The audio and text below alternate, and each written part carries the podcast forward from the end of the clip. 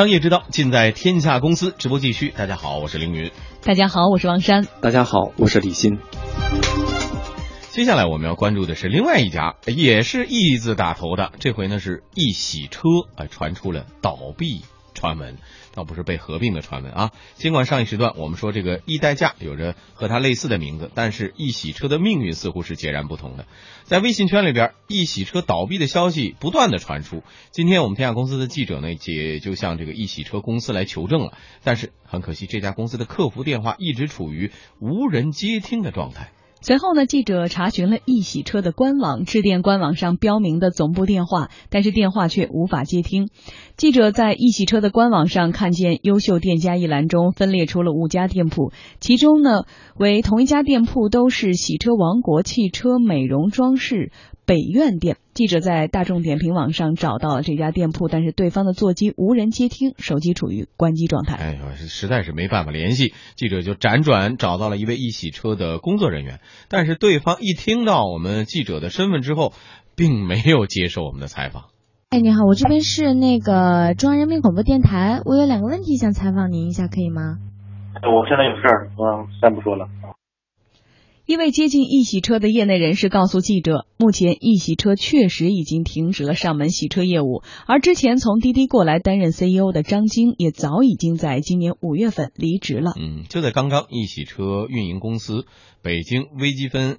呃，网络科技有限公司发来公告啊，说对于近期有关我司的不利传闻，做出了一个声明。我们来看看是什么样的声明。第一，我司因业务调整，上门业务已暂停运营。第二点是到店服务的相关业务仍然会继续的运营。呃，第三呢，是我司目前主营业务着重向。服务企业客户转型，将持续为现有合作伙伴提供优质服务。第四是创始人及创始团队对现有的业务的调整也在有序的进行当中。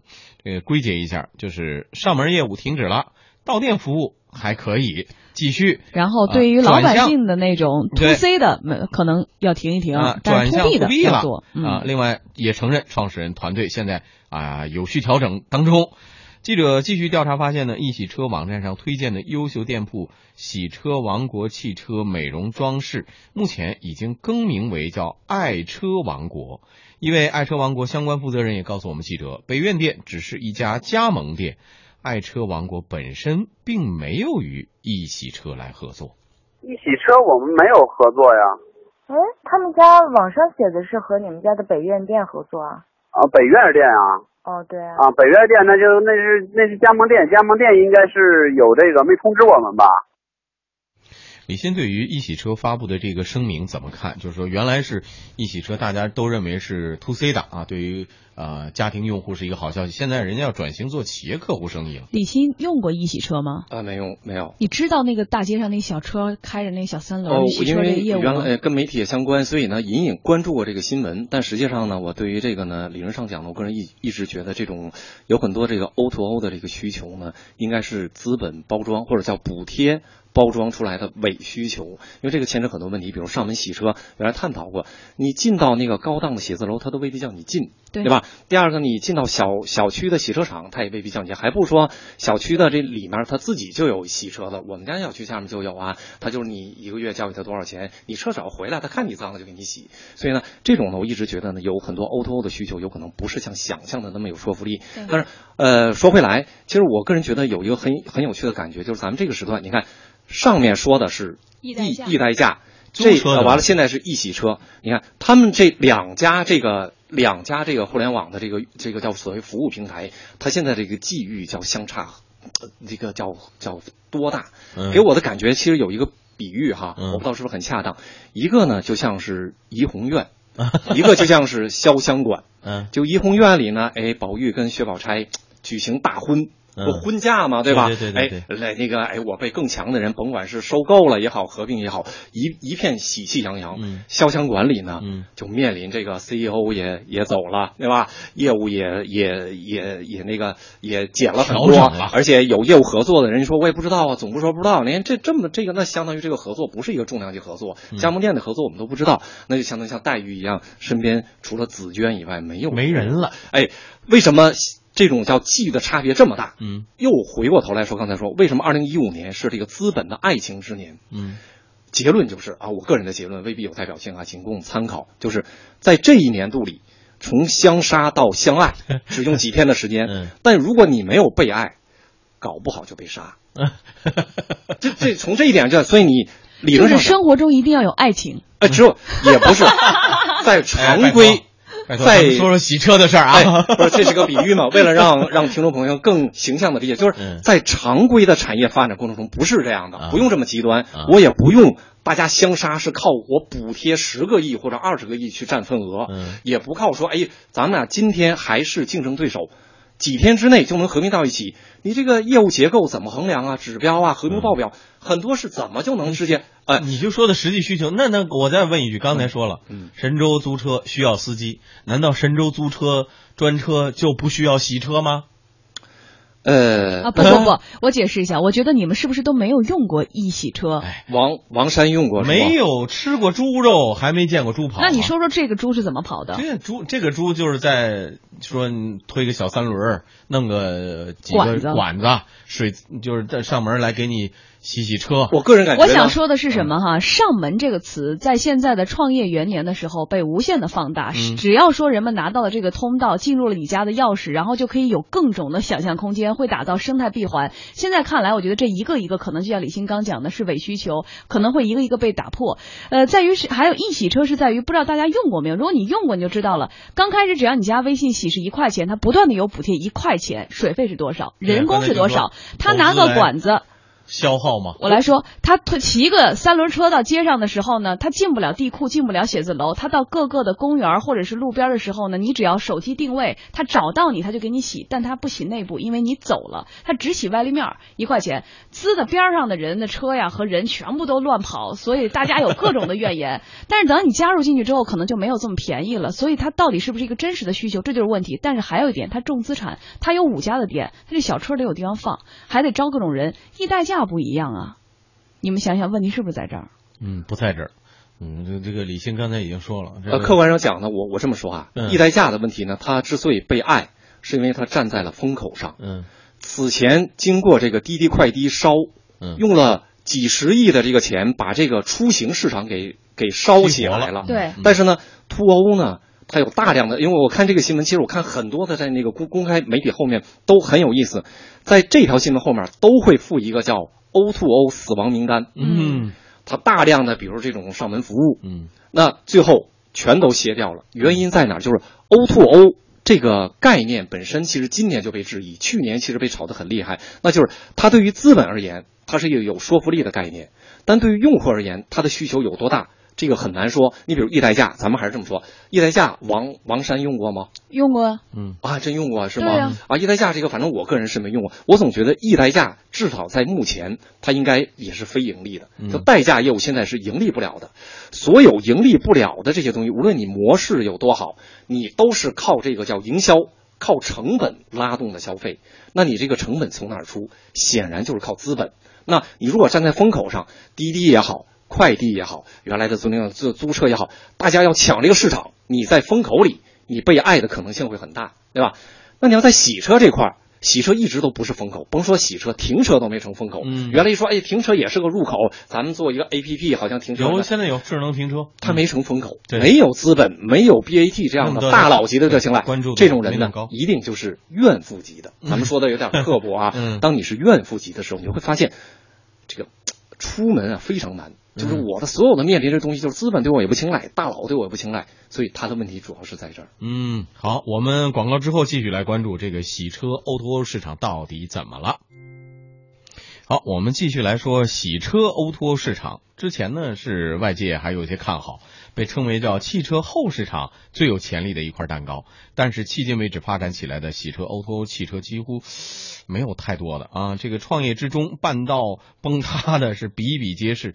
比如说，早在七月份啊，上车上门洗车服务平台叫车八，那个八数字那八发出通告说，从七月十七号开始就停止上门洗车服务服务了。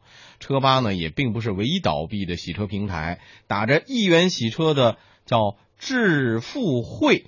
啊，智利的智，富裕的富，啊，优惠的惠，这个网站也宣布关门停业，而什么云洗车啦、哒哒洗车啦等等，也是先后都关门了。爱车王国工作人员就告诉记者说，业内早就听说啊，这个易洗车出现问题了。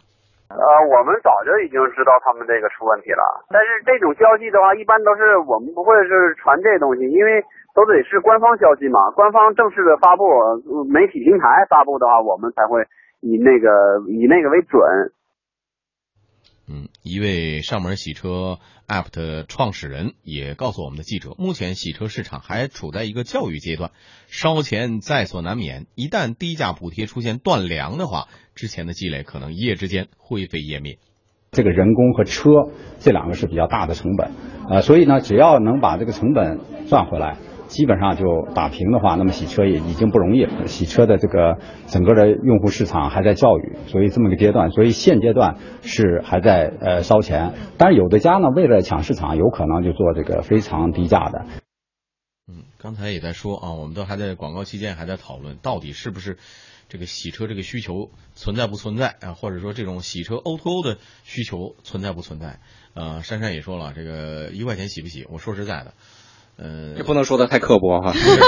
我是真的，我看我我们家楼下有朋友那么洗来着，呃，但是那个过程我看了之后，我我不会使用。呃，我不知道李欣，如果让你选择的话，如果我们不谈价格，也不谈什么 O to，你会选择什么样的洗车方式？他说了，他们小区地库里就有洗车的。哎，我那个我都没选。啊，我认为我的车选择的是什么？哎，我选择的就是有加油站的地方，加油站是兼洗车的，你在那儿加油，然后直接就可以洗。哎，就以免费的方法洗。我是我是在哪儿呢？我是呃，不是加油站，办卡。呃，对，办卡是模式，它是呃机器的。机器的，你们俩说的是一码事吧？自动的那种电子洗车，还不是凌凌云是专门洗车的地方，还给打蜡、做封釉啊，是吧？做我不做这个，就是洗车，就是洗车，就是不是机器的自动。我觉得重点是在于，就是一洗车这个一元，它这个模式还有各种上门的模式，就像我刚说的，接下来可能会都出现问题，是在于它是一个不可持续、必须要补贴的，而资本的寒冬到来，当补贴跟不上就有问题。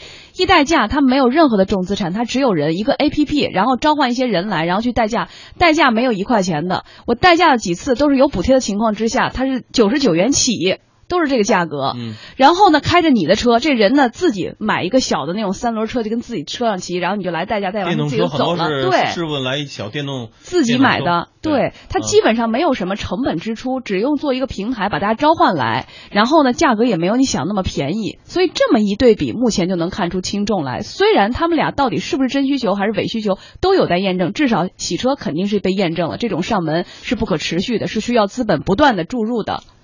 但是易代驾的问题是在于，现在它是被收购，大家就说皆大欢喜，其实可能也有很大的问题。哎，这个呢，一般上讲呢，可能人有这种心理的这种认知习惯，就是当他风光的时候呢，大家会看到他的比较好的一面；当他落魄的时候呢，大家会更多的看到他负面的一面啊。对王山刚才说的那个，我部分赞同，但是有有不同意见在哪儿呢？首先，按照移动互联网的这个公司的这个发展的路径而言呢，易代驾它的成本超高，它的这套平台从开发到运营，对呀。这套是占它的所有的新技术这种平台化的公司占它至少要八成的成本。你知道它开发它的硬件成本、软件成本，平时做维护，包括它也有有那个线下服务。你没线下服务谁给你签约呢？人家跟你签约至少要有收益吧？没收益有一点点我就不签。哎。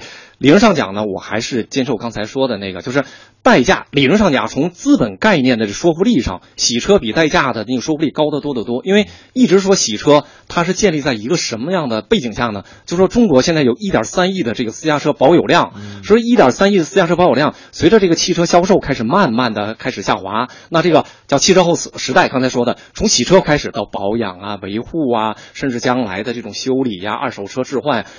一直大家都在打这个牌，说我当我抢到了洗车的入口，我未来就能抢到后市场的入口。我所以它的那个消费的这个市场从规模上远比这个一代驾要大。一代驾一个受限的小众的需求，按雷军的说法，你得站在大众市场上，你这个未来才有风口，才能起得来。但它起不来的原因就在于。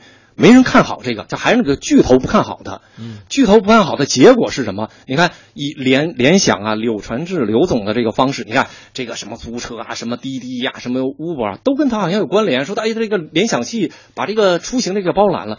为什么没人包揽洗车这个呢？嗯大家不看好，因为这个 O to O 的这个概念呢，中间闭环起来环节太多，嗯牵扯的比充电桩还难。充电桩是国家推动都未必行，那对吧？哎，不是，当然行了，但是也相对比较难。洗车这个没推动，它不是一个战略方向，所以在这种情况下，不是风口，人家还在飞，可能将来会掉下来，你有可能是刚出现。刚是咱们说刚是萌芽期，就变成是困难期。我再说一句哈，你们高估了一款 A P P 的呃设计加研发加后续维护的成本。另外一点，很多的盈利场景是创业者 YY 出来的，而投资人的跟风，而这个社会的浮躁，也造就他们之前的风光，也是会造就之后的萎靡。你这是伤口上的撒盐这撒盐派，这属于好。广告之后，我们为大家送出的是公司发布会。